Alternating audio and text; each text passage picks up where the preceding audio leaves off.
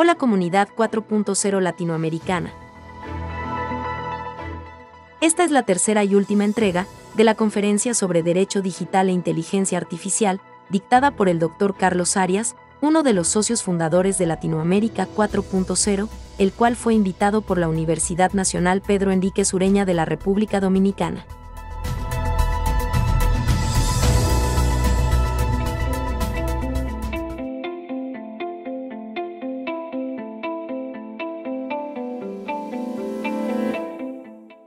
Bueno, yo les quiero hablar de los cyborg. Eh, tenemos un movimiento de los cyborg muy importante. Ustedes ven al, al chico de, de, amarillo. Él se llama Neil Harbison. Él es búlgaro. Mm, desde el 2004 los medios de comunicación lo han descrito como el primer cyborg del mundo.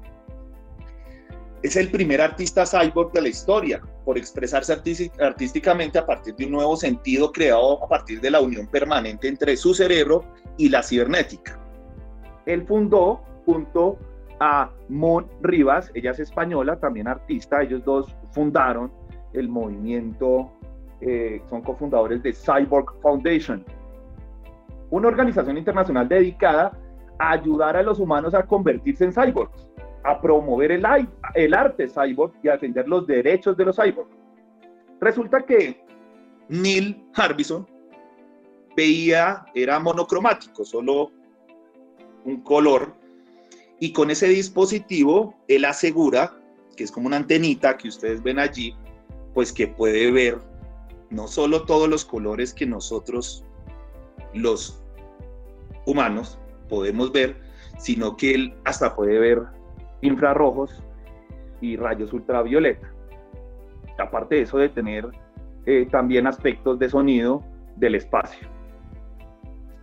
Moon Rivas, la chica que está al lado de él, cofundadora de este gran movimiento bastante interesante, española ella, eh, bueno, ella tiene una conexión eh, con la Tierra extrasensorial. Ella tiene un dispositivo y le ayuda a sentir vibraciones. Entonces analiza las vibraciones para efectos telúricos. Entonces siente desde su movimiento el nivel 1 en la escala de Richter hasta el más grande. Vamos con Rob Spence, cineasta y amante de los documentales. Se le llama iBorg, el ojo, el iBorg. Desde 2009 eh, pues, tiene un ojo electrónico que suplanta a un, a un ojito que perdió cuando era niño. Él no ve, sino que graba todo lo que tiene en ese ojo. Bueno, aquí tenemos más Cyborg, pero ya vamos a entrar a un tema. Hay otro que se llama Chris Dancy, Kevin Warwick, que son muy, eh, muy especiales, tienen características especiales. Hay uno que se mide todo, tiene nueve, eh, tiene nueve dispositivos, entonces se mide si se come algo, eh, si le va a doler el estómago, y entonces él es el que más tiene en el mundo dispositivos. Mm, vamos a entrar entonces a, aquello que dice Colombia. Colombia, yo me quiero ir acá un segundito, por favor. ¿Por qué quiero traer Colombia? Entonces van a haber varios países allí y el BIT, ya cambiamos lo del cyborg, las definiciones, pues vamos a ver cómo están nuestros países. Vamos a ver qué, qué estamos haciendo aquí en Latinoamérica, si estamos bien y el Caribe. Vamos a ver si estamos bien, estamos produciendo a nivel académico, si estamos a través de la empresa privada, mm, el gobierno, a ver qué se está haciendo. Vamos a ver. ¿Ustedes qué opinan? Bueno, vamos a ver aquí, se dice Colombia en Latinoamérica para hablar de mi amado país en 30 segundos. Ustedes pueden verificar unas líneas allí en el 1, 2, 3, 4. Dice estrategia digital, si tiene Colombia, si tiene estrategia de datos, si tiene estrategias de IA y de infraestructura y conectividad. Yo les hablaba que Colombia tiene un problema por el tema de las montañas y de verdad que es muy difícil de tratar de acceder a un territorio tan, tan grande con más de 40 millones de personas pues, que tengan internet. Estamos en el proceso, vamos bien, eh, las universidades han estado atentas, por favor sigamos. Y aquí vamos a ver algo, para saber si estamos bien en nuestros países. Primero, Asia, Oriental y Pacífico. Proporción de publicaciones de inteligencia artificial en el mundo por región. Pues en Asia Oriental y el Pacífico, obviamente sabemos el, el tema demográfico y demás, pues tienen un 32%. Por favor, veamos Europa y Asia Central, 31.4%. América del Norte. Estados Unidos es impresionante. 27.1 solito. Oriente Medio y África del Norte, 4. Asia del Sur, 3.4. América Latina y el Caribe, 1.7. Estamos muy mal, muy, muy, muy mal.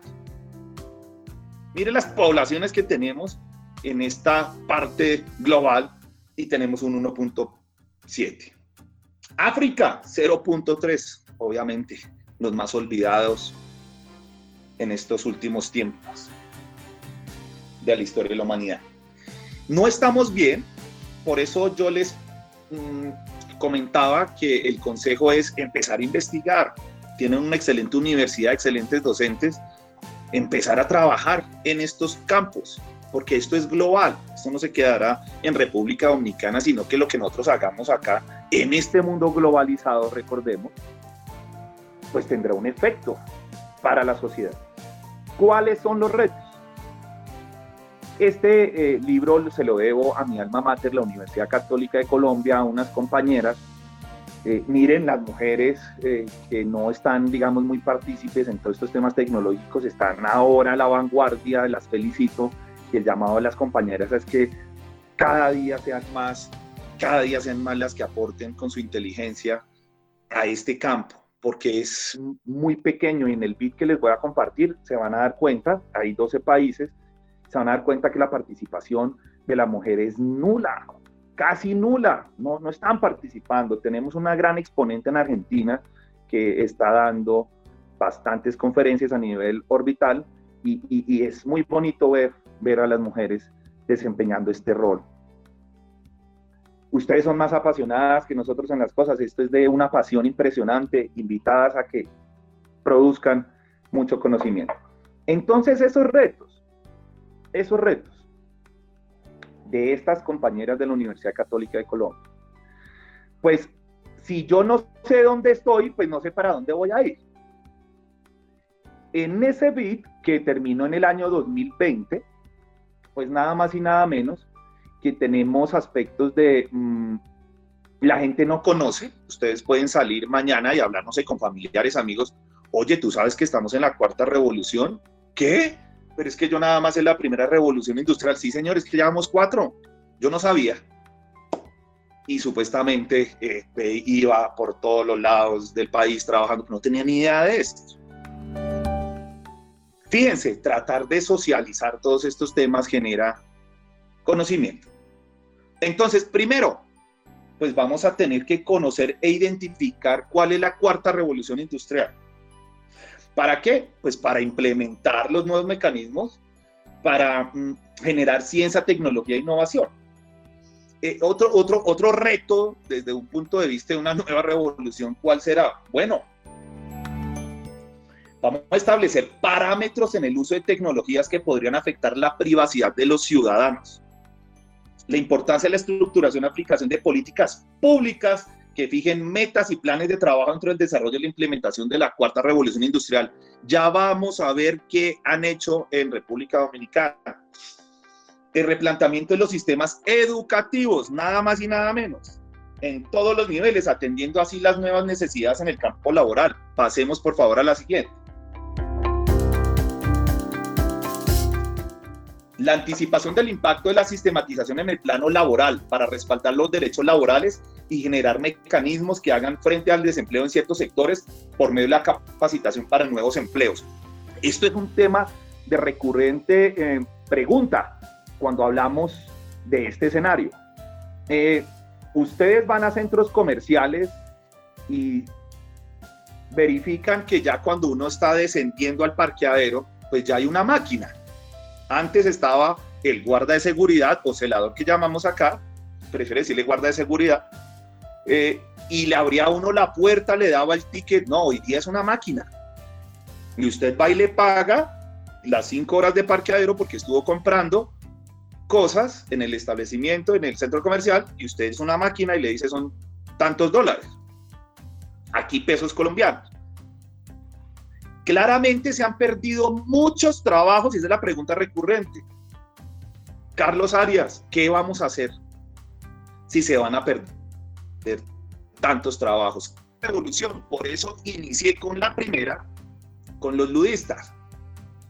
Ellos al sentir que estaban perdiendo sus trabajos por las máquinas salieron a quemar todo, ese no es el llamado.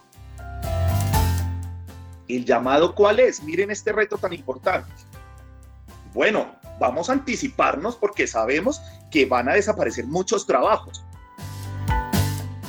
Adivinen cuáles.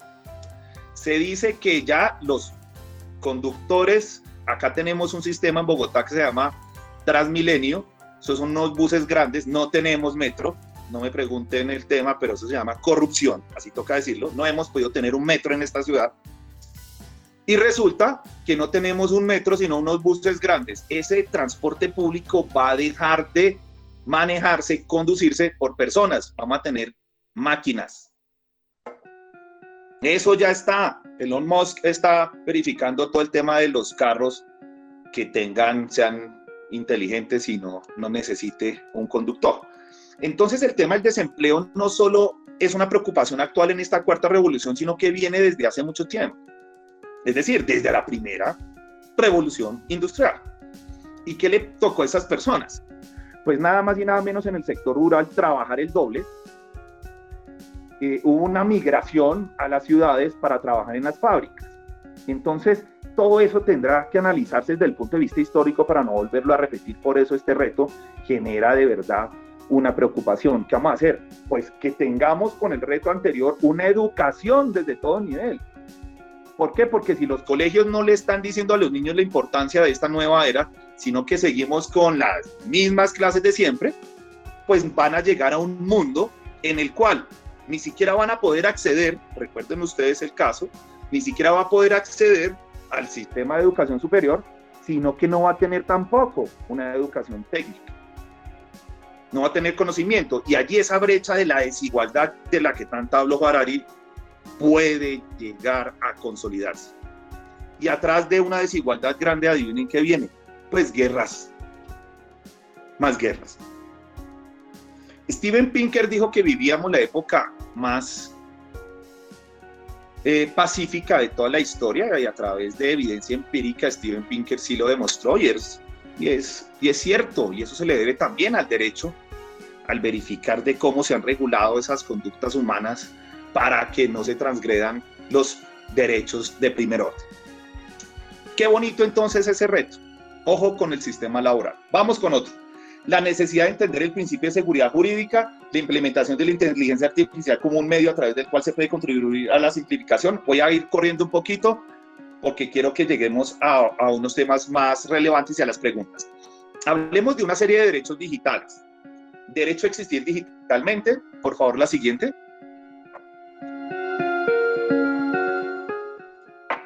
Eso. Derecho a existir digitalmente, el derecho a la reputación digital, la estima digital, la libertad y la responsabilidad digital, la privacidad virtual, el derecho al olvido, el derecho al anonimato, el derecho al big reply, el derecho al domicilio digital, el derecho a la técnica al update, el derecho a la paz cibernética y hay otros derechos que están emergiendo. Hay un informe que se llama Raceneo, que es muy interesante, que habla eh, de unos derechos humanos emergentes que es no ser adiestrado eh, y coach le llaman, eh, informe Rathenau. Es muy interesante porque también a nivel europeo se hizo ese estudio y ese análisis y ese terminó como estructurar eh, las leyes robóticas. También puedo compartirles a través del profesor este documento, es en inglés, sé que hay un alto índice de este idioma en este país, no como en Colombia, y se puede generar una lectura bien interesante las leyes robóticas de ese informe Rathenau, que es muy específico en, eh, dar unas instrucciones eh, a nivel europeo de los derechos emergentes que debemos tener en cuenta. No quiero ser mensurado, no quiero ser adiestrado y que me respeten mi privacidad. obviamente ya se encuentra desde el punto de vista del derecho a la intimidad, pero es que habrá que reformular unas políticas para reforzar su cautela judicial. Les estaba hablando acá, perdón, del BIT, de ese informe que hizo el BIT del Banco Interamericano de Desarrollo, que va a tener mucho que ver con el estado actual de República Dominicana, ya les comento, con el BIT Lab, se llama BIT Lab. Bueno, sí, vámonos allí. Entonces aquí vamos a ver la población. Hace unos minutos les comentaba la población eh, grande que tenemos aquí en Colombia. Hemos revisado que en República Dominicana allí está en negrita o negrilla, eh, más o menos 10 millones de personas para el momento que se hace este estudio por parte de este banco. Eh, vean a Brasil, por favor. Dios mío, ¿cuánta gente hay en Brasil? No, dicen ellos el país más grande de tu mundo. Dicen ellos. Eh, veamos a Argentina, Chile, Colombia, no se queda atrás, eh, México, eh, muy grande México también, mm, Colombia con sus más de 46 millones de habitantes, y vemos a República Dominicana con 10 millones, 10 millones de habitantes aproximadamente. Eso es un dato muy importante, muy importante porque cuando analicemos ahora el tema del tamaño de la economía, uno verifica, por eso les digo, un hermoso país que hay avances y, es mucho, digamos, como mm, más expedito el generar unas normas y que la sociedad las capte cuando usted tiene 40 millones de personas eh, en varias poblaciones que son muy complicadas para que llegue el gobierno. Dicen aquí, pero pues el Estado supuestamente es omnipresente, pero acá no ocurre ello. Entonces, ¿a qué voy con esto? Cuando nosotros vemos República Dominicana, qué buen mm, una población que se tiene 10 millones para verificar cómo se puede salir adelante y ser un precursor, como ya les comento, que lo están siendo en Latinoamérica, junto a Panamá y Bolivia, que tienen una gran alianza. Entonces, vamos a verificar aquí en la figura 16 indicadores básicos de República Dominicana do, eh, comparativo. Allí, pues vamos a ver el tamaño de la economía, obviamente tiene que ser proporcional a la población que hemos venido manifestando mm, dentro de esto del contexto latinoamericano. El PIB hace un análisis impresionante, evidencia empírica, en la cual nos da a, a conocer el indicador de desarrollo humano. Fíjense ustedes en República Dominicana, 52.3, muy bien. El, la mano de obra calificada, que es otro aspecto que está tocando la nueva revolución para evidenciar que no tenemos a las personas educadas, como yo les comentaba, que no tenemos a las personas idóneas que venga, yo colaboro, yo quiero trabajar. Y por eso la implementación en el reto desde la educación inicial, pues para que se genere ese valor agregado. Aquí tenemos, digamos, el ecosistema de emprendimiento para esa parte de allí abajito, si la alcanzan a ver. El gobierno sí tiene estrategia digital, aparece en verde, me aparece llena o full, y, pero me gusta más el tema del ecosistema de emprendimiento. En República Dominicana vamos a verificar ahora el emprendimiento, cómo se generó. Esto va hasta 2020, pero vamos a ver el año pasado qué fue lo que hizo República Dominicana con el BID, Lab, el laboratorio del BID, y cuántos millones de dólares se han invertido para el parque que ustedes tienen. Mm, ¿Qué pasó? ¿Cuál es la famosa estrategia en la siguiente diapositiva, por favor? se dice la Agenda Digital 2016-2020. Entonces dice, abarca un conjunto de líneas de acción orientadas a generar las condiciones necesarias para implementar un modelo de desarrollo e innovación a través de las TIC. Sus objetivos son incrementar la competitividad, el uso de la tecnología, la transparencia del gobierno y las opciones de empleo, así como reducir la pobreza y brindar mejores servicios a través de un gobierno digital y de un portal de datos abiertos. Si se dan cuenta que primero tuvimos que haber definido todo lo que eran datos, todo lo que eran datos abiertos, para poder llegar a la conclusión del BID de lo que se está haciendo en República Dominicana para el año 2020. Eso queda allí en la exposición. Mm, tenemos aspectos de la academia, la siguiente por favor se dice que no se tienen estrategias para esa época de la inteligencia artificial. Eh, bueno, este es un punto muy, muy interesante porque los esfuerzos, yo les comentaba creo que al inicio o en la mitad de esta charla, que el sector privado siempre se ha preocupado por innovar. Y aquí lo vemos. Ecosistema emprendedor de inteligencia artificial para el bien social es incipiente en República Dominicana. Empiezan a surgir algunas iniciativas como Genia, la cual busca promover el desarrollo de centros de inteligencia artificial en el país y a nivel regional. La organización Genia también impulsa a los jóvenes dominicanos a que adquieran las habilidades necesarias para articular el, el, ecosistema local de inteligencia artificial con el desarrollo de la agenda correspondiente. Esto, como salió en el 2020, creería que le impacta mucho a República Dominicana y ya vamos a ver qué fue lo que pasó. Mm, allá hay unas conclusiones.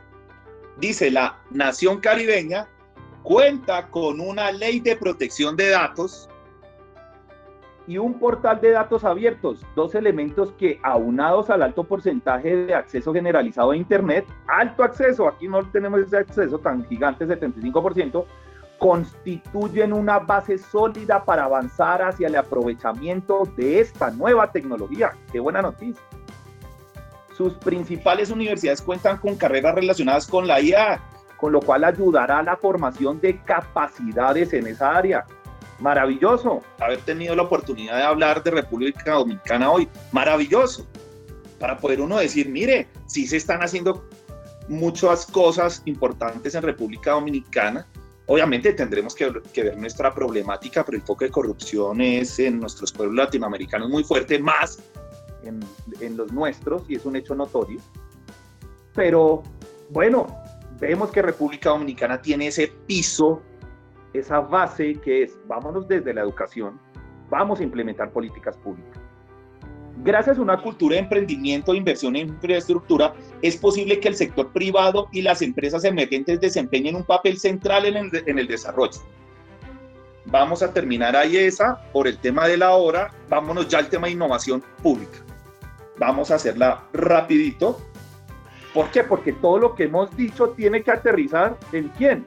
Pues en el Papa Estado, que es el que tiene los recursos, que es el que debe garantizar los derechos, porque a nivel constitucional se obligó esta inteligencia humana, porque es una ficción del ser humano, la más potente de toda la historia es el Estado. En ese sentido, eh, tiene, tiene que mm, verificar el cumplimiento de nuestros derechos. Resulta que el representante del Banco Interamericano de Desarrollo del BID, y Miguel Coronado, y el presidente del Consejo de Directores del Parque Cibernético de Santo Domingo, estamos hablando del año 2020, Eddie, Eddie Martínez, firmaron un convenio de colaboración para implementar un proyecto regional que desarrolla las capacidades técnicas en pequeñas y medianas empresas así como la incubación de emprendimientos para aprovechar el mercado derivado de la robótica. Es otra tecnología de la robótica, como la 3D, que les comenté, la inteligencia artificial, temas de machine learning que ya vamos a ver bien. Eh, derivado de la robótica, las tecnologías de la comunicación en el, en el sector de la infraestructura. Nada más y nada menos que ustedes hacen una maravilla de convenio. Una maravilla. En el sector público a nivel de contratación estatal, se pierden miles de millones de recursos en la ejecución de esos contratos. Y República Dominicana, adivinen qué hizo. Esto es una maravilla que deberíamos copiar en nuestros países. Pues resulta que el Parque Cibernético de Santo Domingo informó que el proyecto será ejecutado simultáneamente en República Dominicana, como les dije, Panamá y Bolivia, con una duración de tres añitos nada más y nada menos de 1.709 millones de, dólares, de los cuales 1.180 millones corresponden a asistencia técnica no reembolsable, no tienen que devolver el dinero. Y el BIT Lab, laboratorio BIT, otorgó estos dineros. Y 528 millones de dólares serán aportados por una alianza público-privada. Estamos en el momento de generar esas alianzas que están tan de moda, tan de moda las alianzas público-privadas. Dice nada más y nada menos, señores y señoras, Miguel Coronado, representante del Grupo BIT en República Dominicana, que el proyecto es el primero en desarrollarse en Latinoamérica, nada más y nada menos. Le estoy hablando del 2020, uno de los peores años que hemos tenido en la humanidad recién, en la historia de la humanidad recién. Dice, desarrollarse en Latinoamérica y buscar cambiar sustancialmente la forma que se realiza la supervisión de obras en la región, Panamá, Bolivia y República Dominicana. ¿Qué es lo que se quiere? Disminuir los costos relacionados con la supervisión, optimizar el análisis y cálculo de obras civiles, minimizando imprecisiones durante su ejecución y movilizar la fuerza laboral desde una perspectiva manual a una con mayor tecnicidad. ¿Qué pasa con esto?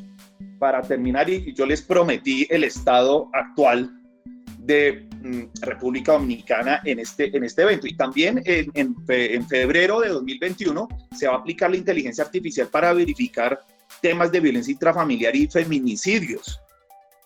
Pues nada más y nada menos, hay una alta cifra en República Dominicana y es el quinto país de esta región que tiene estos lamentables hechos. Entonces también se va a utilizar la inteligencia artificial nada más y nada menos para tratar de predecir qué puede llegar a acontecer con una mujer por el alto índice de los feminicidios. Mm, ese BitLab pues, es un laboratorio, como les venía comentando, es una plataforma con un propósito abierto al mundo que moviliza capital, conocimiento y conexiones para promover la innovación. Entonces, ellos están experimentando como ser un laboratorio y se dieron cuenta que en República Dominicana se puede generar junto a estos otros países, pues netamente este proyecto, este objetivo. El Parque Cibernético de Santo Domingo es el principal ecosistema de innovación y soporte emprendimientos de base en la región Caribe. Muy bien esa noticia para verificar que sí se están haciendo cosas. Fíjense que de pronto el BID, como les comentaba, como que les dice, oiga, nos hace falta implementar, tenemos asociaciones público-privadas y se ponen las pilas, como decimos en Colombia, es decir, tomamos conciencia de la situación, de la importancia de generar estas políticas y en ese sentido que ese parque eh, genere todo un tema de emprendimiento para todo este tema de obras. Bueno, ya les comenté lo del... Mm, lo de la iniciativa para prevenir los feminicidios se llama ah, Eagle Eye, Eagle Eye, ojo de águila.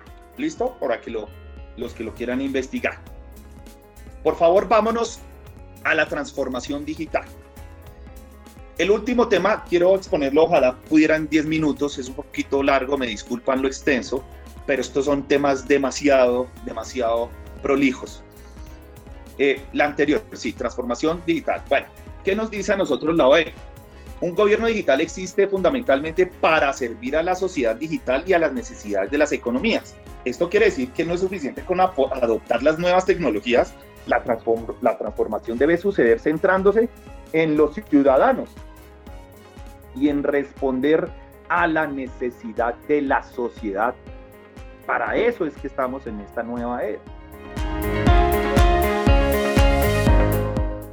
La innovación pública se vuelve crucial para generar un valor público cuando hablábamos del famoso Big Data. Entonces, eh,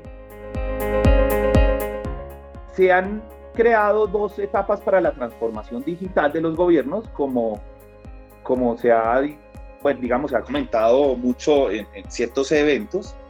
Mm, la primera es el gobierno electrónico, donde ya se incluyen tecnologías de la información y las tecnologías, pero aún no hay una transformación de los procesos. Mientras que en el, en el gobierno digital sí. Esto es un tema muy importante porque no, muchos de estos gobiernos eh, han adoptado el gobierno electrónico y con eso pensaron que ya existía una transformación digital y no, porque es que no estaban generando una transformación de los procesos se estaba cambiando, era de una forma física de cómo se radicaba un derecho de petición, una acción de tutela, digamos, pero no se estaban transformando realmente procesos. ¿Para qué? Para cumplir el fin del Estado.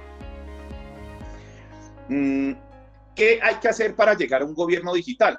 Ojo, teníamos un gobierno análogo, las operaciones eran cerradas y el foco internacional, procedimientos netamente análogos, eso era antes. ¿Qué pasó? después para llegar a esa, eh, digamos que es como una escalerita, estamos en un gobierno análogo, todo cerrado, usted no podía preguntar, le daba miedo todo, ya no. Después llegamos al gobierno electrónico, se dice que es una transparencia y enfoques centrados en los usuarios. Eh, ya apareció las TIC, recuerden cuando les comentaba que aparecen las TIC y desde ahí efectos de transparencia. Pero para el efecto digital es que también es abierto. Ese gobierno digital ya es sumamente abierto. Usted puede hacer muchas cosas a través de todas estas plataformas.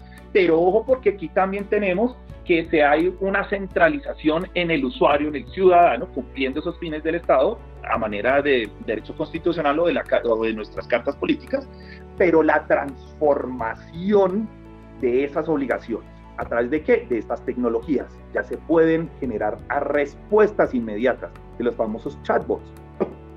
Por ejemplo, ¿qué es eso?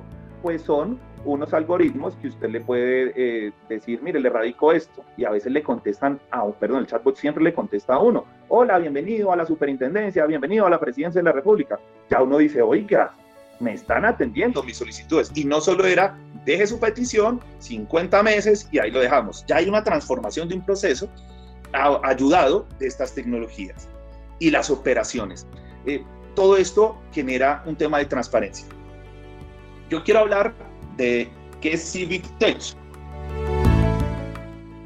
Bueno, ¿quiénes son? ¿Qué es Civic Tech? Los ciudadanos son los beneficiarios, centrado en la comunidad, busca involucrar a las personas y el GovTech, pues el gobierno es el cliente, centrado en todas sus operaciones, transformaciones, como le veníamos comentando, y yo les comentaba esa famosa inteligencia eh, o esa invención humana, pues que busca la eficiencia, porque esto tiene un producto o, es, o ha sido producto, la eficiencia del Estado, después de las conquistas de todas las revoluciones. Recuerden qué pasaba con el, el Estado absolutista monárquico. Entonces, qué eficiencia, ni qué nada, ni qué transparencia. Cuando ostentaba solo una persona que pensaba que era eh, un iluminado de Dios y por tanto tenía todas las potestades o funciones o poderes en un cuerpo humano. Entonces, eh, eh, ese GovTech sí que nos genera a nosotros hoy día tratar de pensar en la famosa transparencia, el famoso cumplimiento al fin de los de, los, de las obligaciones del Estado, pero dentro de una nueva sociedad de la información. Veamos lo de Chile, muy interesante lo que quieren hacer. Modifiquemos nuestra constitución, estamos en una nueva era y vamos a hacer una constitución digital. Eso es lo que se quiere verificar allí, eh, entre otras muchas cosas. Las famosas Smart Cities, como dice Rauland, tras una revisión bibliográfica, pues las define como las ciudades inteligentes como una mezcla multidimensional de capital humano, infraestructura, nunca dejamos el humano, infraestructura, capital social y capital emprendedor, que están integrados, coordinados y cohesionados usando nuevas tecnologías para atacar problemas sociales, económicos y ambientales, envolviendo perspectivas desde múltiples actores, multisectores y multiniveles. Mm, esa ciudad inteligente usted también la puede, ustedes también la pueden verificar, mm, es donde se conecta como un ecosistema a través de la tecnología y que cada eslabón contribuye a solucionar problemas. Entonces cada parte quiere contribuir para solucionar los problemas. ¿Por qué? Porque tenemos hoy día unos problemas ambientales impresionantes, económicos, ni se diga después de esa pandemia, haciendo mejor uso de los recursos que tenemos disponibles. Mm, vamos a ver más eh, en la siguiente, por favor. Eh, eh, ¿Cuáles tenemos como Smart Cities? bueno, hay unas, unos ejemplos claros. Madrid, Holanda, Dinamarca, China, Qatar, Málaga. En Madrid hay un tema muy interesante de, del medio ambiente y de, de, las basuras. En Holanda con el agua, en China con el transporte. Entonces, esos son unos ejemplos, Río de Janeiro y en Estados Unidos en, en Memphis. Volvemos entonces ya para ir terminando cuáles son las tecnologías para la innovación pública. Recuerden que yo les había comentado que existían más, pero ¿cuál está? La inteligencia artificial ya la vimos, vamos a ver el machine learning, el Internet de las Cosas ya lo vimos, vamos a ver el blockchain y la analítica de datos y algo de los drones. Entonces la inteligencia artificial ya la vimos. Por favor, pasemos la inteligencia artificial. Les quería traer también esa, mm, ese tema de inteligencia artificial era porque eh, hay diferentes eh, concepciones, pero cómo la podemos eh, integrar a la innovación pública, es decir, que se genere para un valor público. la inteligencia artificial, bueno, puede tener muchas aplicaciones mm, para que este gobierno al fin sea eficiente y reducir el costo del personal. Verifiquemos el aspecto de burocracia, es algo impresionante cuántos empleados a través de la implementación de inteligencia artificial vamos a tener un estado más eficiente a través de unos gastos pues tan, tan cuantiosos que nos repercuten en impuestos y demás. El uso, por ejemplo, la inteligencia artificial se puede mm, manejar para que las entidades aquí en Colombia hay entidades por todas partes, pues que se genere, digamos, intercambiar el conocimiento entre ellas y homologar o homogenizar, digámoslo de alguna manera, aspectos de política pública.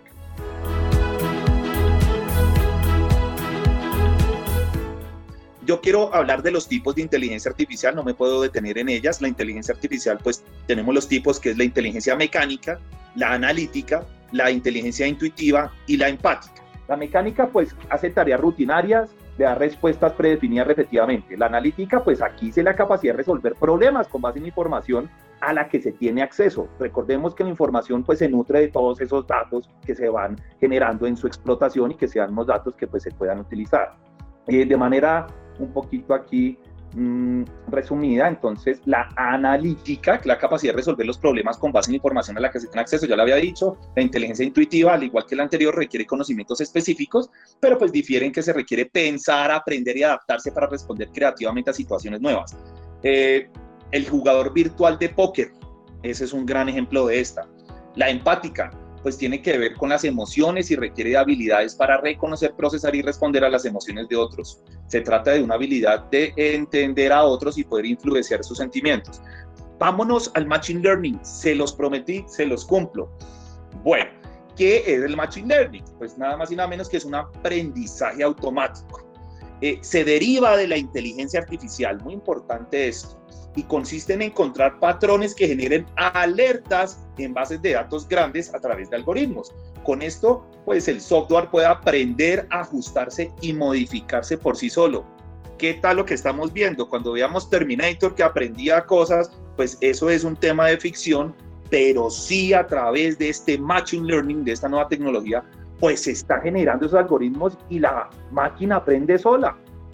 Es algo bien, porque se van entrenando los datos. Eso a nivel mm, de ingeniería, veía una serie de documentales, eh, es impresionante. En YouTube los pueden encontrar, cómo utiliza el Machine Learning y ahí se van a dar cuenta que es impresionante cómo la misma máquina, el algoritmo va aprendiendo. Por ejemplo, le dan mil imágenes de animales, entonces va diciendo, este es un perro, este es esto. Si usted le da otro, entonces te empieza a generar otras situaciones, porque se va entrenando como un músculo. Bueno, Mm, ¿Qué es lo que pasa? Aquí en el tema del Machine Learning, lo que el programador le da una instrucción a ese famoso programa para que estudie un grupo de datos, como yo les decía, los animalitos, e identifique patrones asociados a un tema específico. Esto en términos, digamos, muy eh, simples y no metiéndome ya a las arenas de los ingenieros o a los científicos de datos, pues sería como un algoritmo. Mm, mm, el, entonces, ese, ese ese, ese programa va detectando alertas y genera las famosas predicciones, que es lo que veníamos manifestando ahorita. ¿Qué pasa? Les quiero comentar mm, el tema de Netflix. El Netflix, por favor, la siguiente. El tema de Netflix, pues le termina recomendando a usted películas ajustadas a sus preferencias. Cuando usted le coloca la estrellita 5, el algoritmo ya dice, wow, a él le gustan las películas de miedo. Por eso le dice, ¿te interesaría ver Chucky? ¿Te interesaría ver todas las películas de miedo? Si usted le pone de, risa, entonces las de este o las del otro. Entonces ese va aprendiendo y se va perfilando para esas, eh, para que uno pueda tomar las decisiones finalmente, digamos, en temas comerciales como este Netflix. ¿Qué es lo que pasa? Ese software aprende basado en experiencias anteriores. Eh, es iterativo, es decir, se va probando y va corrigiendo. Es algo impresionante. Él va va corrigiendo, usted le va alimentando los datos y él va corrigiendo, va corrigiendo. Estamos hablando para temas de innovaciones en el sector público. Bueno, es impresionante qué podemos hacer en el sector público. Mm, por ejemplo, para telemedicina automatizada para ciudadanos apartados de los centros médicos. volvemos al ejemplo colombiano, para llegar a un pueblo es impresionante porque las montañas, llueve mucho, bueno, puede llegarnos a servir este, este escenario que se nutre, como habíamos visto, está con la inteligencia artificial. Mm, mejorar las ofertas de empleo para los ciudadanos, claro, claro, claro, pues ir aprendiendo a ver cómo le damos ofertas. Asistencia para personas con eh, visión limitada, pasó en India, muchas imágenes, fue aprendiendo el algoritmo que cada ojito que tenía un problema, pues no iba a tener la famosa catarata y demás, sino que le detectaba eh, con un tiempo récord, mm, debido a toda esa información de imágenes, le detectaba y le permitía decir a un médico, tómense una foto de la parte del ojo y le decía el, el algoritmo, uy, que tiene, digamos, como una partecita en el ojo, usted tiene que empezar el tratamiento y no después de mucho tiempo cuando ya era irreversible. Um, reconocimiento facial de sospechosos por algún crimen, hablamos de temas más o menos cercanos al deepfake, pero por ejemplo en China se está eh, haciendo, es impresionante China la evolución que tiene, porque eh, ya tienen un tema de inteligencia artificial que se quiere controlar a la población por temas políticos. Es, es un tema bien, bien, bien, bien, bien, bien complejo. Mm, bueno, es clave este Machine Learning pues, para las entidades públicas antes de pensar en implementar soluciones y mejorar la calidad de base de sus datos. Acá tenemos que mejorar, son los datos, hay que mejorar porque es que ellos son el suministro, es como el petróleo. Si de pronto usted el petróleo le viene con algo, usted lo tiene que ir depurando porque eso no le va a terminar sirviendo para lo que usted quiere, sino que digamos, comillas, viene sucio. Entonces hay que, eh, las entidades, mejorar la calidad de sus bases de datos. Vamos a Internet de las Cosas. Es impresionante el tema Internet de las Cosas. Eh, yo les decía, es la famosa Internet de las Cosas o Internet of Things. Consiste en una serie de objetos físicos que era de que nos conectaba a todos, ya les había dicho, pasemos por ahí, eh, para ir a hablar qué pasa con el Internet de las cosas, porque es conectar objetos a Internet ha dado múltiples beneficios a las personas desde que se usa. Por ejemplo, permite realizar acciones de forma remota. Usted puede controlar su edificio, su casa, las casas domóticas que llama. Entonces, imagínense ya hacia dónde vamos. El futuro es ya. El futuro no es mañana, ya estamos en el futuro. Nos ha traído muchos beneficios. Les comento el reloj del ciclismo y demás. Pero, ¿cómo se puede aplicar esto en la innovación pública? Pues nada más y nada menos en Internet de las Cosas Mm, para generar valor público de los gobiernos, ese todavía, digamos, e, está en una etapa muy, muy pequeñita, no ha madurado, pues hay barreras para contratar la tecnología y la interoperabilidad en los sistemas que se usan hoy con los que se necesita, pues generar toda esta eficiencia. Pero, ¿qué se puede generar aquí a través de esta nueva tecnología? Controlar los semáforos. ¿No es cierto? según el tráfico, detectar y visualizar en tiempo real los fenómenos sísmicos, temas catastróficos para la humanidad, monitorar la salud de pacientes críticos del sistema público de salud en tiempo real. Eso se ha venido adoptando por algunos países, ustedes lo pueden verificar a través de la pandemia, a través de la pandemia. ¿Por qué? En tiempo real, ustedes pueden ver en Google, pueden colocar y le aparece una esfera o el globo terráqueo y usted póngale COVID-19 en tiempo real, le empieza a mostrar por, en tiempo real qué es lo que está sucediendo. ¿Por qué? Porque estamos conectados, recordemos el tema de los satélites. Un paréntesis, estamos en la cuarta revolución, unos ya están diciendo que la quinta es ir al espacio y eso es una realidad. Hay una profesora española que dice que dentro de poco, muy poco, ya vamos a estar poblando eh, nada más y nada menos que la Luna. Por eso están por allí en Marte haciendo algunas cositas. Y como de 2020 a 2030 va a revolucionar toda la historia, según esa misma profesora advierte, profesora española, Irma, se llama Irma, no recuerdo el nombre ahora, la pueden ver en YouTube, colocar a la profesora Irma Martínez, no, Irma, Irma, eh, le colocan la inteligencia artificial, le salen mil videos, es de las mujeres que más saben de estas tecnologías en el mundo. Entonces, ¿qué pasa? Dicen que la que más sabe, junto a otra eh, japonesa.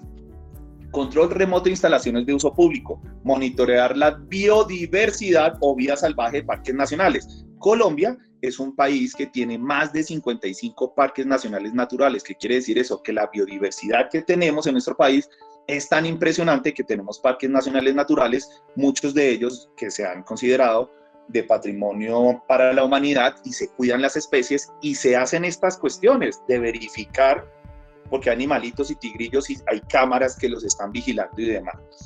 Mm, Colombia es muy precursor en ese tema. Trabajé en el Parques Nacionales Naturales de Colombia y lo puedo decir con total conocimiento. Mm, bueno, rastreo de mascotas perdidas. Imagínese, usted tiene su mascota, usted le puede colocar un chichito y ya, donde se le fue. Bueno, vámonos al blockchain, por favor. Internet de las cosas es impresionante. Usted lo puede ubicar todo, temas de GPS que fue eh, donado por el ejército de Estados Unidos y de ahí también existe una revolución, ¿no? Con el tema del GPS. Hablemos nosotros de, de, de Waze y demás. Blockchain, esto es un tema fascinante. En tres minutos me toca explicarlo. Bueno, tenemos el blockchain, traducido literalmente al español, es una cadena de bloques. Se popularizó después del auge de la moneda virtual del famoso Bitcoin. Bueno, ¿qué usa esta tecnología como pilar? Bueno, pero sus usos pueden ir muchísimo más allá. El tema del blockchain va muchísimo más allá para algo de Bitcoin. La tecnología Bitcoin puede ser definida como un libro electrónico para datos digitales, eventos y transacciones administrados por los participantes de una red de computadores descentralizadas eso se ha definido eh, más o menos como el tema del, del, del, blockchain. Eh, ¿Cómo podemos nosotros aplicar en temas públicos innovación pública? Bueno, eh, ya más adelante les voy a poner tres casitos muy bonitos de todas estas nuevas tecnologías que se han aplicado, pero es muy interesante que a campos diferentes a la criptomoneda, pues más o menos tenemos un panorama interesante para la innovación pública, para proteger la información, al fin y al cabo, para proteger la información de los ciudadanos, reducir costos y facilitar la transparencia. Eso lo dijo Harabain, Ricius y Fries en el 2017. Algunos de los posibles campos de, de esta utilización es llevar, llevar los historiales, por favor veamos esto, médicos de forma más transparente registros de propiedad de tierras. Aquí en Colombia estamos sufriendo con el tema de tierra. Creación de criptomonedas nacionales, trazabilidad de los registros académicos y laborales de los ciudadanos, hablemos del tema laboral, combatir la corrupción, sería feliz un tema de blockchain acá con esto, combatir la corrupción, aumentar la transparencia respecto al gasto público, porque es que es un libro, lo vimos, Mm, bueno, eso sería. Vamos a otra que dice analítica de datos, por favor. El tema de analítica de datos estamos, como dicen aquí en Colombia, como unos bebecitos. Estamos como unos bebecitos porque no generamos esa disciplina para identificar y recolectar los datos en bruto. Todavía no sabemos que es que esto es, es el nuevo petróleo. Entonces, no tenemos políticas muy adecuadas para verificar se está haciendo algo, hemos hecho compes, decisiones aquí para efecto de ello, pero todavía estamos muy pequeños.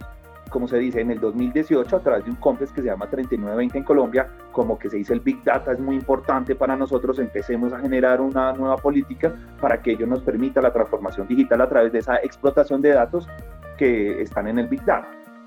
Bueno, entonces, ¿qué pasa? Mm, esto habrá que analizarse para poder sacar el mejor provecho de esos datos. Se puede hacer con eh, datos procedentes de única fuente o de diferentes fuentes. Y usualmente, pues su resultado final, nada más y nada menos, en una analítica de datos fue todo el valor que yo les comenté. Esto tiene unos temas de niveles descriptivos, vamos a pasarlos un poquito, pero cómo se puede aplicar para esta innovación pública. Eh, los gobiernos tienen una gran cantidad de información hablamos de los datos abiertos, los gobiernos tienen mucha, mucha información, por tanto, si se explotan bien, si se aprovechan bien, pues tendrán un valor impresionante, un gran activo. Entonces, mm, tienen información nuestra toda ahora, o sea, tienen toda nuestra información. Eh, de la movilidad, la economía, sobre toda la gestión. La misma gestión que ellos generan, pues eso también es información. Entonces, ¿qué pasa acá? Todos estos datos pueden eh, se pueden eh, eh, interrelacionar o utilizar en el gobierno eh, por otras organizaciones y pues generar ese, ese valor. ¿Qué pasa con esa analítica? Pues vamos a ver temas que mm, de los usos actuales que se está manejando es la geolocalización de los vehículos de transporte público. Se sabe dónde están los carros, los carros nuestros. La medición del tráfico. Mm, también entender demográficamente las ciudades para predecir su crecimiento, identificar casos de corrupción y detectar pues ineficiencias de los procesos de la administración pública. Como ven, todo esto está escrito, están mis palabras, pero de allí a materializarlo, pues vamos a ver, es el sentido de este nuevo mundo. Que exista transparencia, que no nos sigamos peleando, matando por cuestiones que podemos solucionar a través de las nuevas tecnologías. Los drones, un segundo, hemos tenido drones hace mucho tiempo.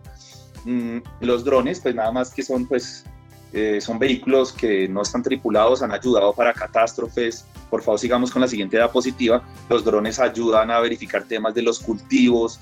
Los invito a, un, a, un, mm, a una red social que tenemos, a un grupo que se llama Latinoamérica 4.0. Latinoamérica 4.0 nos pueden buscar en Twitter y hemos subido bastantes podcasts eh, muy interesantes, uno de los drones para verificar temas de cultivos y demás y así pues generar una eficiencia desde el punto de vista empresarial. ¿Por qué? Porque puede detectarse una serie de cuestiones, eh, temas de agua y demás. Los invito a que vayan a Latinoamérica 4.0, una empresa que está surgiendo aquí en Colombia, del cual soy uno de los directivos y estamos tratando de eh, orientar todo este escenario que estamos haciendo aquí a nuestra Latinoamérica.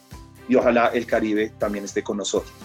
Eh, los drones no los dejo más, han, han sido un tema militar y los drones han generado mucha vulneración de derechos humanos, eh, un tema de derecho a la privacidad, le toman fotos, si usted está en su finca, eh, terminan tomándole fotos, después esas fotos terminan en otras partes, entonces se ha generado mm, mucho problema. En Estados Unidos hay dos drones que han tenido una serie de, inconvenientes, hay más, el Reaper y el de el Predator que eran unos temas militares bien complicados y como les dije al principio, hay mucho tema eh, para los militares, el tema de la cuestión de la fuerza pública, mm, que genera la mayor tecnología. Recordemos que el GPS nos lo regalaron después de la Segunda Guerra Mundial.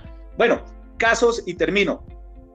Tenemos una serie de casos muy interesantes que se han aplicado. Casos, tenemos uno en Nueva York, la Oficina de Estrategia Digital quería entender cómo los ciudadanos de Nueva York usaban los servicios públicos y cómo navegaban su vida virtual en Internet. El objetivo era tener insumos para crear una hoja de ruta uniforme para la transformación digital de la ciudad. Impresionante. Eso pasó en Estados Unidos. Mm, ¿Qué nos pasó? Mm, resulta que tenemos en Medellín, Colombia, pues tenemos también un tema muy interesante porque no sé si ustedes ven en Instagram a todas las personas tomándose sus fotos, sus selfies en la playa con carros y esto, pues fue muy interesante lo que hacen nuestros amigos de Medellín. Pues imagínense que la evasión de impuestos de nuevos negocios que aún no están formalizados o de personas naturales generó esto. Y se fueron a las redes sociales a verificar eso. ¿Cómo así que a mí este influencer me está pagando impuestos un millón de pesos anuales cuando yo lo veo que se compró 75 camionetas. Entonces eso ha sido un aspecto bien particular. Es un tema colombiano realmente que nos quitamos el sombrero cuando analizamos y me pareció muy interesante verificar cómo esas redes sociales, ya entraremos a analizarlo desde el punto de vista jurídico, pero los llamados de atención están al orden del día por parte de la DIAN, que es la Dirección de eh, Impuestos y Aduanas Nacionales en Colombia, la que maneja el tema tributario.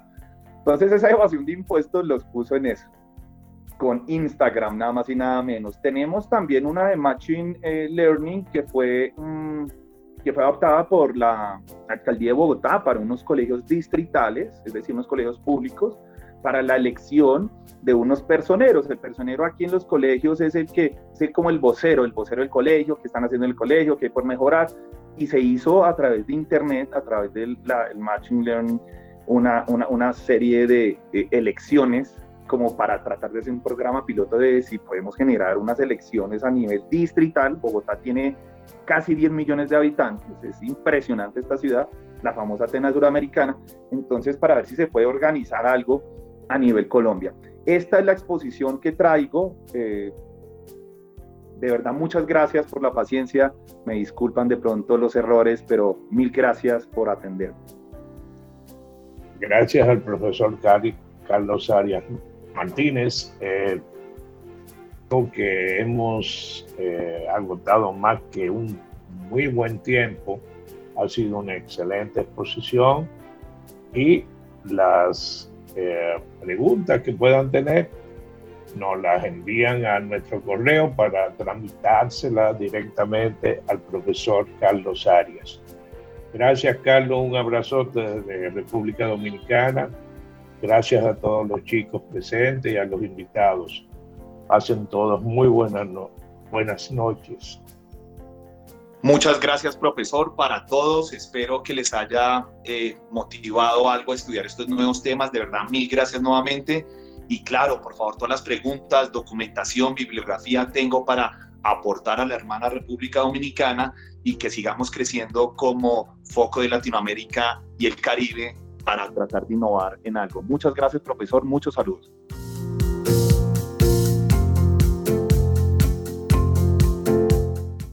No olviden darle me gusta o poner 5 estrellas, suscribirse, compartir y comentar nuestro contenido ya que nos interesa lo que nuestros oyentes puedan aportar para mejorar día a día y cumplir nuestro objetivo.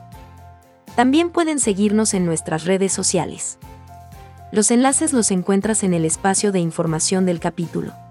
Gracias por su atención comunidad 4.0 Latina. Hasta la próxima.